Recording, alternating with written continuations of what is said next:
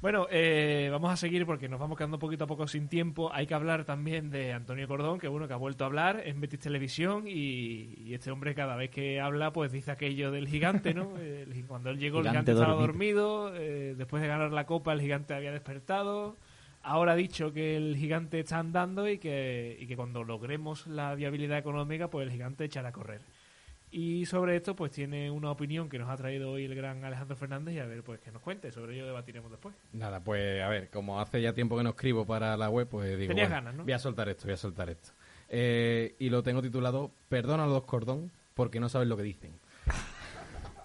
Va fuerte. Empezamos fuerte, ¿eh? Nada, en estos tiempos donde todo el mundo eh, tiene al alcance el jugar a, a lo de ser eh, director deportivo, donde las redes sociales copan la opinión prolongada de la afición, donde por más que se logren éxitos, todo se puede empañar con un resultado del fin de semana. En estos tiempos de imperiosa dificultad económica yace la figura de un director deportivo que a día de hoy poco se le puede reprochar. Llámese Antonio Cordón o Periquito de los Palotes, debemos de tener en cuenta el trabajo que se ha llevado eh, a cabo en las últimas temporadas y no ha sido nada fácil. En su primer año eh, incorporó a futbolistas a coste cero, que le dieron a la plantilla algo de profundidad y calidad. Eh, sobre todo que con el trabajo del entrenador cosecharon una eh, clasificación europea. Una tónica que se ha ido repitiendo estos años posteriores eh, y que todos pensábamos eh, que se iba a recuperar con el paso de, un par de años tras la pandemia. Pero lejos, lejos de eso, eh, hemos tenido que cosechar la mejor temporada de la historia del club y aún así no nos ha dado para poder inscribir con tranquilidad a los futbolistas de la actual plantilla. Se le podrá achacar que no ha colocado a determinados eh, futbolistas que sobran, pero lo que hay que encomendarse es que eh, con las actuales posibilidades del club mejor no se puede hacer. Concluyo aquí mi intervención y lanzo la siguiente pregunta. ¿Qué sería de este gigante dormido con unas saneadas posibilidades económicas? ¿Cómo escribe Juan Piso? no es como lo ha dicho, es como, lo- es como, cómo va a tocar tema.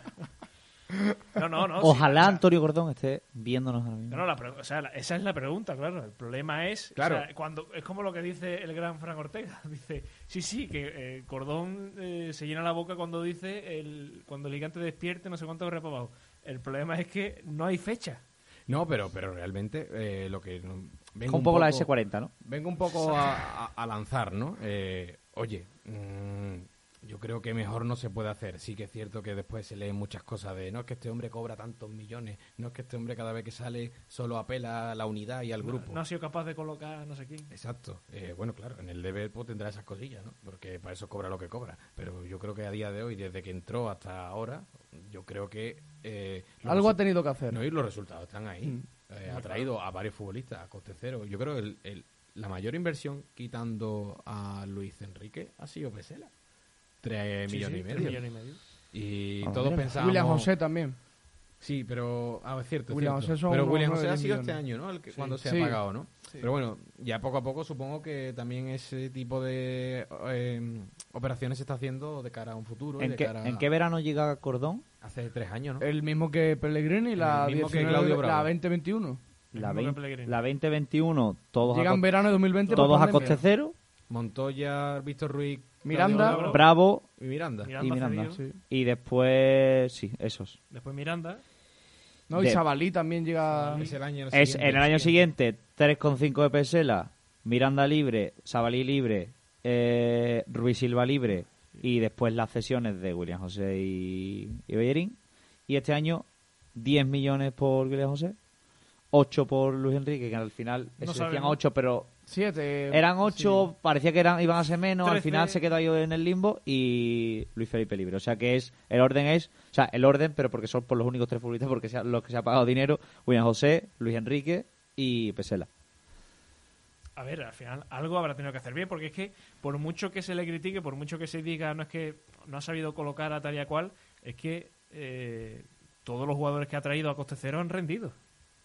O sea, Excepto es que Montoya por temas lesiones. Pero Montoya, No, pero- pero... Montoya incluso en su buen momento, que lo, que lo tuvo el año pasado antes de lesionarse, Sí. mm, tampoco lo hizo mal como para llevarnos la mano a la cabeza. No podemos comparar el partido del Girona porque es que hacía Nueve meses, nueve meses que que, no jugaba, claro. Yo creo que se puede comparar un poco la, la trayectoria o el, o el bagaje de Cordón con la, mm, el análisis que hago yo siempre de, de William José. Lo hago mucho además, me pasa en el campo cuando entra William José y la gente reclama, William José, qué mal. y yo siempre digo lo mismo. Eh, William José, ¿cuál es el como la opinión consensuada por todo el mundo más o menos de la temporada pasada de William José?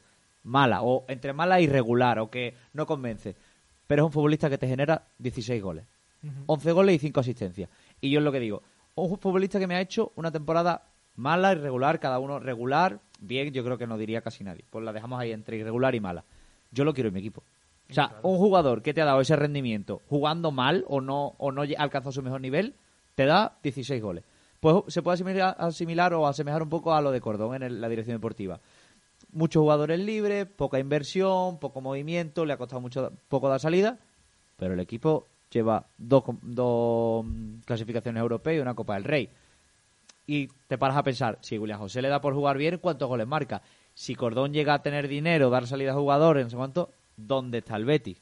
Entonces, yo creo que es un poco asemejable en esos dos puntos de vista, aprovechando que es la inversión más importante que ha hecho Cordón desde que está aquí, que se puede hablar de Cordón tanto negativamente por lo que ha dejado de hacer, como positivamente en, joder, cuántas cosas se pueden mejorar y aún así el Betis no es que esté decimoquinto y es que no veas Claro, el directo claro. deportivo. Y aún así es que eh, Antonio Cordón está limitado a, a la situación económica del club y no es su culpa.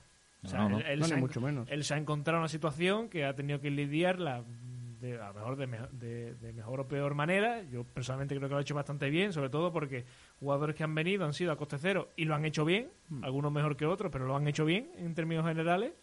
¿Y qué más queremos? O sea, y es que ahora súmale a que hay altas probabilidades de que el año que viene a ese mismo coste Ojo, cero ojo, ¿sale el aquí nombre? vengan Héctor Bellerín, Bueno, Don Daniel Ceballos Me y pongo de pie. José Aguar. Y, que- o sea, tenemos que incluir que no, no lo hemos mencionado todas las renovaciones que ha conseguido, Claro, muchas a la baja. Claro, claro. Trae, No, y- trae una gestión que no es solamente fichar y vender, Y hay que- una gestión. Creo que no nos hemos dado cuenta de lo mal que estábamos hasta este año. ¿eh? Que el Betis viene, y yo lo repito, de la mejor, Puede ser, sí. la mejor temporada Pero aquí se ha club. dicho mucho. bueno, ¿eh, a lo mejor no. Sí, sí. te- Aquí pero- se ha dicho aburro No mucho. porque gana la liga. Mm, bueno, pero eso... Hombre, la historia del club. Claro, entiéndeme, pero eh, con- en tres competiciones. ganas Una de las mejores, sí. Y te clasificas europea. Sí, sí. El único que se puede comparar un poco la temporada de Serra Ferrer quedando cuarto y ganando Copa del Rey. Y no, ¿no? y no jugaba pero Europa. no jugaba Europa. Claro, o sea, claro. por eso me refiero, o ante la temporada con más dificultad, ¿vale? Pues aún así que hemos llegado al culmen, que es que si esto no lo llegan a contar hace un año no nos lo creemos, No, totalmente. ah, aún así el Betis no ha podido inscribir a tres futbolistas en sus cuentas. También porque a pesar del buen rendimiento deportivo, del sobresaliente rendimiento deportivo, digamos que tampoco han generado grandes ingresos, sobre todo el tema de la Copa. Claro, Yo leía por aquella época que la Copa en realidad es que incluso puedes perder dinero por las primas que tienes que pagar y tal. Ganar la Copa prácticamente nada. Sí es cierto que, que el quinto puesto debería ingresar bastante más, pero lo que estás comentando tú, Ale, que se ha reflejado este año el gran problema que tenía en el club y bueno, yo prefiero no pensarlo, qué sería del Betis el año pasado no hubiera ganado la Copa o sobre todo lo que estamos diciendo no hubiera entrado en, en Europa League. Lo que pasa es que estamos en el Pellegrini, está el equipo que han tirado del carro y que obviamente están sellando para mí una gestión prácticamente inmaculada de toda esta situación económica. No, yo iba a comentar, aparte del saludo que ha mandado Manu Colchón por el chat, que a raíz de lo- esto último que estábamos comentando, Supercapi 14 ha dicho que el problema de Montoya es el coste, que la ficha para la ficha que tiene para el rendimiento que ha dado es muy cara. Pero eso a mí me suena un poco a bulo Sí, que pero- salió un día. Sí, eso, que- eso es un poco bulo que salió un día en internet, que no sé quién sacó como una especie de, de Excel con eh, nombre de, de jugadores y sueldo, y Montoya estaba en lo más alto, pero no es tan así. ¿eh? No, no o es sea, yo tan sí me acuerdo que Estadio Deportivo sacó en 2020... El año pasado, ¿no? O- No, me suena que es hace dos temporadas. O sea, que, que ya no estaban actualizados con los con las últimas renovaciones y las bajas salariales de la temporada pasada. Creo que ya no estaban. Pero 2020-21 me suena. eh, Montoya, en, el, en la noticia que hace de los sueldos contratados de, de Estadio Deportivo, Montoya aparecía, si no, el, entre los 10 primeros, entre, o sea, entre los 5 primeros, entre los 10 primeros de la plantilla. Pero eh, es que no, no, no tiene sentido porque Montoya viene en uno de los peores veranos económicamente del club. O sea, el, el Betis... Pero quería- en uno de los de mayor gasto, ¿no? No, él No, llega no. al año Ah, de la verdad, pandemia. verdad, llega, Él verdad, llega al año de la pandemia, por, por eso me refiero que ya ese año el Betis tenía graves problemas con el límite salarial, De porque viene del año de Rubi. De todas formas, eso, como diría no, Manu, eso solo lo sabe Antonio Cordón. Claro.